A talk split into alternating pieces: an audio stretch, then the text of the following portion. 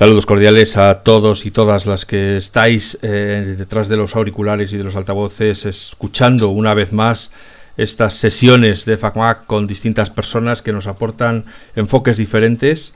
Hoy venimos con un nuevo invitado, una persona que es la primera vez que viene a estos micrófonos a contarnos un poco de su vida y, hablar de, de, lo que nos apasiona, que es el mundo Apple. Es Fran Besora, es un tuitero de pro, y además experto en atajos, que es una... Bueno, ahora nos explicará el mejor que es, pero vamos, digamos que es una manera de automatizar eh, cosas en, en, MacOS y en, y en iOS. Y bueno, es uno de esos mundos arcanos que están ahí paralelos al usuario normal y corriente y que esperamos que él nos ayude un poco a entender cuál es la virtud y la potencia Además, estamos en plena conferencia de desarrolladores, así que bueno, pues también hablaremos con él de, qué es lo que le está pareciendo, qué cosas ha visto que le han interesado. Y pues vamos a saludarle y empezamos a hablar con él, que es de lo que todos tenemos ganas. Hola, Fran, buenos días, buenas tardes, buenas noches, bienvenido a las charlas de FacMac. Buenos días, muchas gracias por invitarme. Un placer, un placer que hayas encontrado el hueco en estos días tan ajetreados, ¿no? Tan Sí, sí, si hubiera sido en otra temporada igual hubiera sido más fácil, pero estos días muy duros. Claro, pero la, actualidad es la que manda en nuestro mundo y, aquí estamos nosotros para dar fiel noticia de esa actualidad. Vamos a ver. Eh, por dónde. Bueno, además de. Eh, además, quiero decir que además de ser experto en atajos, trabajas, escribes en iDoTech, que es una empresa que vende, está especializada en vender eh, la tecnología Apple, el, ecosistema Apple en empresas. Para completar tu ficha. Eh, sí, sí. ¿Has seguido la... ¿Hace qué, perdona? Sí, sí, hace un año estoy en Tech, desde el principio, básicamente. Em, y, y, eso, muy contento escribiendo tutoriales más enfocados para la empresa y, muy contento, la verdad. Muy bien. Eh, ¿Has, eh, seguido la conferencia de desarrolladores? ¿Qué es lo que más te ha llamado la atención de lo que se ha anunciado? Sí, la seguí en directo, pero como la estaba también retransmitiendo, algunos detalles se me escaparon, pero sí, la, la seguí, la seguí en directo. Y bueno, pues, por ejemplo, de iOS 16, lo de la personalización de la pantalla de bloqueo me parece un gran paso y que yo creo que nadie se esperaba, ¿no? Porque iOS nunca ha sido personalizable, que digamos, y que ahora podamos personalizarlo prácticamente todo, es que es un, vamos, es que me quedé súper sorprendido y es mi función favorita, vamos. Sí. Ajá, ¿tú crees que eso es una cosa que la gente va a utilizar? Sí, sí, yo creo que sí, porque al final un iPhone es un teléfono súper, o sea, es un dispositivo súper personal. Nos pasamos prácticamente 6-7 horas con él y al final que sea tuyo es algo muy importante y que mejora mucho la experiencia. ¿Y qué otras cosas destacarías de la conferencia de desarrolladores? Por ejemplo, las nuevas funciones de iPadOS, aunque solo son para el M1, pero acercan más al iPad a lo que los usuarios demandaban, ¿no? Que era un iPadOS que se acercara más a macOS y que se justificara el M1, ¿no? Porque no estaba justificado hasta ahora. Sí, bueno, de hecho la publicidad que Apple hace de el iPad es tu próximo ordenador, no es un ordenador, ¿no? no es un ordenador, sí. Y sin embargo luego cogías el iPad y decías, pues esto es que es verdad que no es un ordenador, porque está muy limitado en, muchas cosas, ¿no? Totalmente, pero ahora con la nueva gestión de ventanas, poder em, redimensionar las ventanas a tu gusto, incluso poner tres aplicaciones a la vez, es que eso era lo que demandábamos. Bueno, y lo de las pantallas externas, por fin también. Pero claro, al final está limitado el M1 porque tiene una RAM virtual o algo así entonces los altos iPad se quedan fuera, que lo puedo entender, pero a la vez no, porque claro, yo tengo un iPad Air 3 y me vacía un montón no poder probar esto. Ya, ya.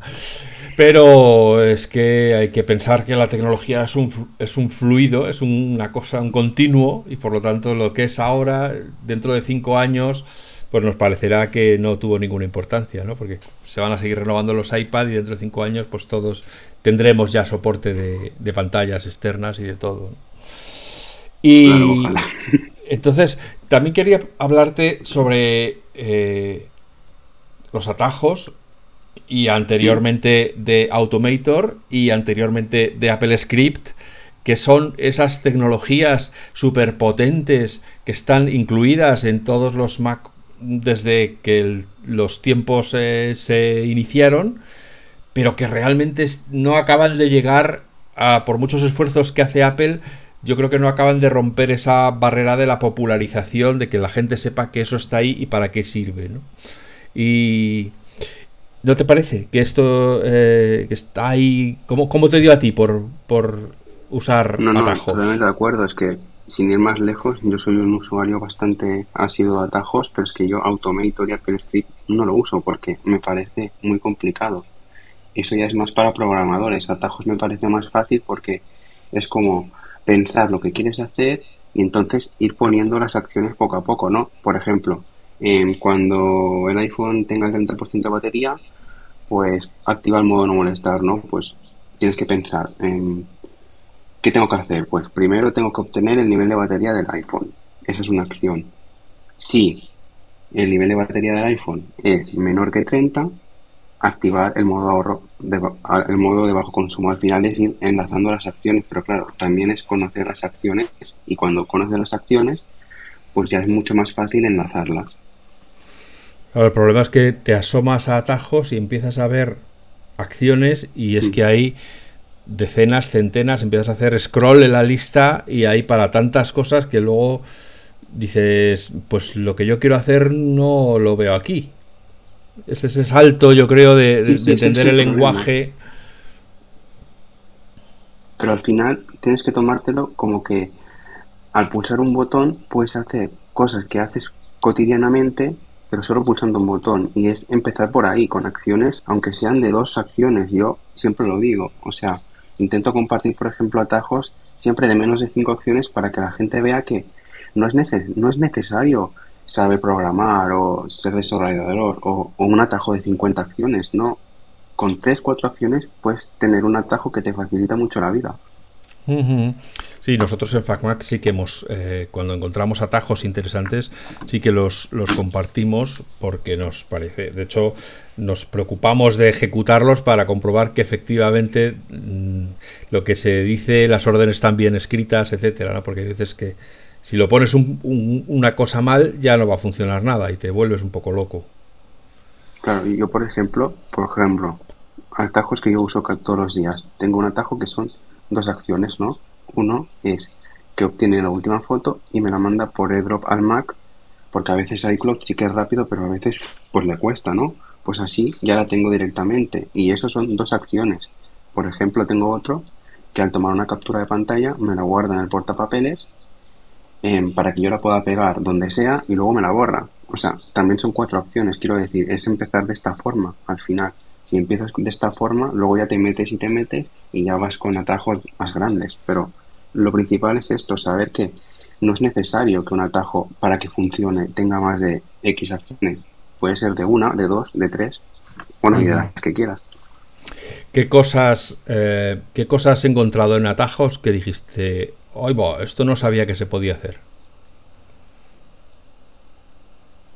Em, por ejemplo, saber el almacenamiento del iPhone o cosas de este estilo que sin entrar ajustes y todo esto, pues lo puedes hacer con solo darle un botón. O por ejemplo también tiene la posibilidad de atajos de abrir secciones de ajustes, ¿no? Eso que dices, ostras, ¿cuánto tengo la salud de la batería? Pues le das y directamente te entra, porque al final se aprovecha de, unos enlaces que tiene iOS con una acción que es abrir enlaces. Con mm. una acción puedes, por ejemplo, ir directamente al apartado de batería y te ahorras tres o cuatro tabs que yo, yo entiendo que a la gente le pueda parecer, oh, pero si no es nada, pero cuando realmente te metes y te ahorras esos tabs en el día a día, lo notas. Yo tengo guardado en mi pantalla de inicio un atajo que es para acceder a las contraseñas en, en ajustes del sistema. ¿no? Sí. Yo también lo tengo. sí que son cosas que a esa sí que voy a menudo, bueno, no a menudo, voy con frecuencia y realmente me desesperaba un poco eso de eh, tener que estar abriendo, vete a la carpeta donde tengo metido, porque claro, las contraseñas las tengo metido en una carpeta que se llama aplicaciones Apple. Pues son esas que no uso habitualmente, como mm. la de la bolsa o de las cosas que no me. Pues las tengo ahí porque a los ajustes no voy a menudo, ¿no? Pero a las contraseñas, eso de tal, encuéntralo, dale, tal, pues bueno, pues al final hice una, un, que creo que supongo que estará publicado en FacMac, eh, porque al tiempo que lo hice, pues lo, lo, publiqué, y para que solo tocando ahí entre directamente, esté donde esté la aplicación de ajustes, me entre directamente a las contraseñas, ¿no? Con lo cual, pues sí que... Sí, claro, es que al final, claro, es eso. El llavero de iCloud, nuestras contraseñas, yo creo que deberían ser una aplicación y al final están perdidos. Bueno, ahora ya no, ahora están más visibles, pero antes están perdidos en una sección de ajustes y claro, con un atajo como dices tú, le das al, atajo y entras directamente y te ahorras un montón de tabs. Claro. ¿Y qué atajo le dirías tú a la gente que es que es obligatorio que lo tengan, que, es, que, se están perdiendo la vida entera si no lo tienen?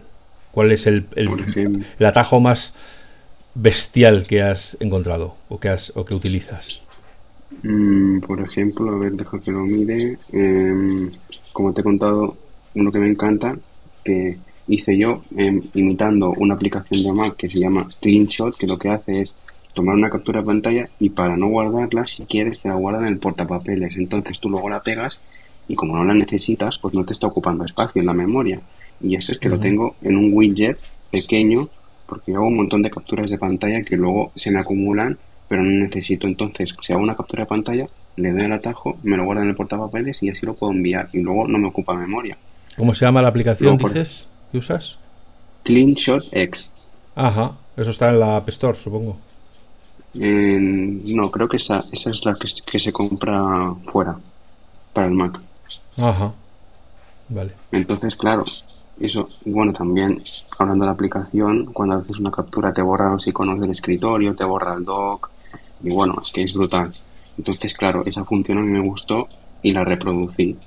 Luego también, por ejemplo, mm, el que te he dicho de, de AirDrop, ¿no? Que si cuando hago una foto o algo y la quiero al Mac, pues directamente la paso por AirDrop. Y también tengo otro, por ejemplo, que es para hacer fotos, ¿no? Sin tener que guardarlas para enviarlas, ¿no? Le doy, hago una foto, me la guardo en el portapapeles y así la puedo pegar en una conversación. Cosas de este estilo, o sea, los atajos que yo más uso, ya te digo que son muy simples. Tengo otros más complejos, pero al final es eso, ¿no? Encontrar lo que tú haces cotidianamente y que quieras automatizar para que sea más fácil aún. ¿Y cuál es el atajo más complicado que has hecho? Que el día cuando lo conseguiste acabar dijiste, ala, venga, ya está. Pues sí, em, tengo uno, ¿vale? Que es para saber el tiempo, ¿no? Y entonces tiene varias opciones. Y una de las opciones que quería que tuviera era ver el tiempo en una localización concreta, no en la mía. Entonces, las de atajos de por sí no puede transcribir texto a una localización. Entonces, estuve como un mes intentando, buscando, y entonces encontré una aplicación que se conecta con atajos que sí que tiene esa acción. Y bueno, y acabar ese atajo, la verdad que fue muy, muy satisfactorio. O sea, ¿qué es lo que, perdona, a ver, repíteme qué es lo que hace? Por ejemplo, yo lo ejecuto y me dice el tiempo actual en mi localización, si va a llover y el tiempo en una localización que yo le indique. Entonces, al poner el lugar no me dejaba pasar ese texto a localización. Y con una aplicación que se llama Toolbox Pro, tiene una acción que justamente hace eso, pasa texto a una localización. Bueno, acabar ese atajo, de verdad que fue muy satisfactorio, ¿eh? Ya, ya, sí. si, pudiste acabar eso, ya puedes acabar cualquier cosa, ¿no? Sí, sí. Bueno, por ejemplo, luego tengo otro que me borra el historial de Safari. No, si ahora quieres borrar el historial de Safari, pues tienes que abrir Safari, ir a los, a los marcadores, a la parte de historia, darle a borrar, a borrar siempre. Pues con este atajo le doy, entro, me va a la sección de ajustes de Safari que borra el historial. Y al final, creo que tiene dos, en, dos o uno, dos, porque claro, es una URL y abre la URL. Entonces, con darle un botón, me borra el historial de Safari y eso es que te ahorra un montón de tiempo. Parece que no, pero esos segundos. Ya. ¿Y lo usas también en el Mac? En el Mac no tanto porque es como que veo, aunque se puedan ejecutar desde muchos sitios, no lo veo tan intuitivo como puede ser en el iPhone, porque en el iPhone, por ejemplo, tienes los widgets y eso lo tienes muy visible y, puedes darle y ya te lo ejecuta. En Mac, y sin embargo, sí que puedes asignarle comandos o desde la barra de menú y tal, pero me, me genera una fricción que no me genera en el iPhone. Ajá, ajá. ya. Y tú, para que alguien quisiera eh, empezar con shortcuts, que, con atajos, que es, eh, como hemos dicho, que cada vez que publicamos algo en FacMac realmente los lectores se revolucionan y dicen que qué guay, que qué estupendo, que no sabían que se podía hacer eso. Que, es que es eso, al final la gente tiene mucho interés por los atajos. Cuando tú publicas algo funciona muy bien porque es que es una cosa que despierta mucho interés. Lo que pasa es que hay una pequeña curva de aprendizaje que igual es eso lo que echa para atrás. ¿Y cómo puede hacer alguien para abrir atajos y no caerse de espaldas y decir, uff, no entiendo nada, me voy? Yo creo que al final es, primero de todo, encontrar atajos que te hagan acciones que tú hagas mucho y que sean muy fáciles de hacer. Por ejemplo, no sé, una tontería, ver el estado de la batería. Pues es una acción, ver el estado de la batería. O por ejemplo, las de atajos tiene una galería que te recomienda atajos e incluso automatizaciones, porque el iPhone aprende de ti, ¿no? Por ejemplo, en automatizaciones a dice, a las 7 de la mañana haz esto, a las 8 de la mañana haz lo otro, y al final, poco a poco, poco a poco, y bueno, claro, ya sé que cuesta y que puede parecer complicado, pero también es ver las acciones y saber lo que puedes hacer, porque si no sabes lo que puedes hacer, no puedes empezar a crear un atajo, aunque sea muy fácil.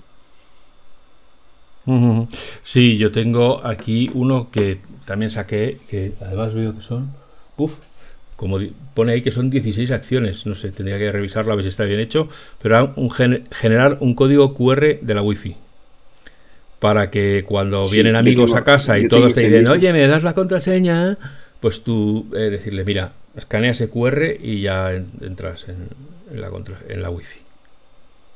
Sí, sí, yo tengo Sí, sí, yo creo que tengo el mismo, pero no tiene tantas acciones. Tiene. Eh, por tiene siete acciones. Por ejemplo, para poner este ejemplo, este de compartir el wifi. ¿Qué tienes que hacer? Pues tienes que encontrar tu clave wifi.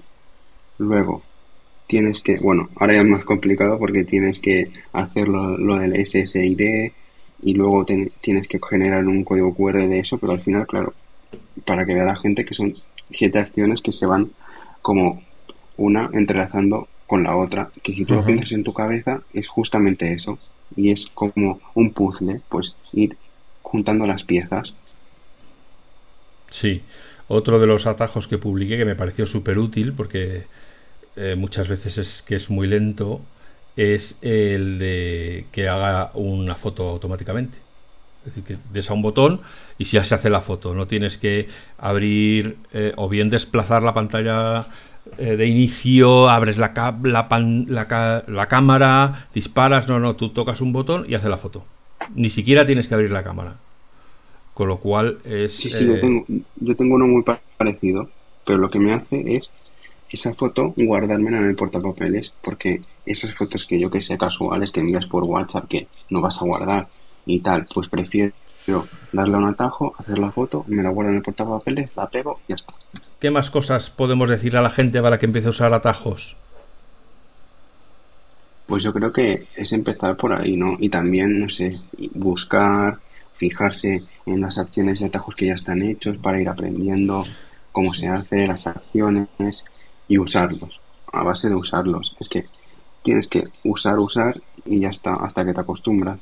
Porque aunque te facilite la vida, es algo a lo que te cuesta acostumbrarte, ¿no? Porque al final pasas de hacerlo tú a que te lo haga el iPhone y al final eso también cuesta. Ya, ¿tienes alguna web donde tú vayas mirando que alguien eh, atajos que se van publicando y que digas, ala, qué chulo, voy a ver si lo puedo hacer en, en español"? Bueno, web web no, pero sí que me fijo, yo que sé, en grupos de Telegram o en Discord y así o YouTube incluso. Pero bueno, la mayoría de ideas que tengo es problemas que yo tengo, ¿no? De decir, ostras, esto me molesta mucho hacerlo tantas veces al día, pues voy a automatizarlo. Es, es que esa es la idea que yo siempre tengo.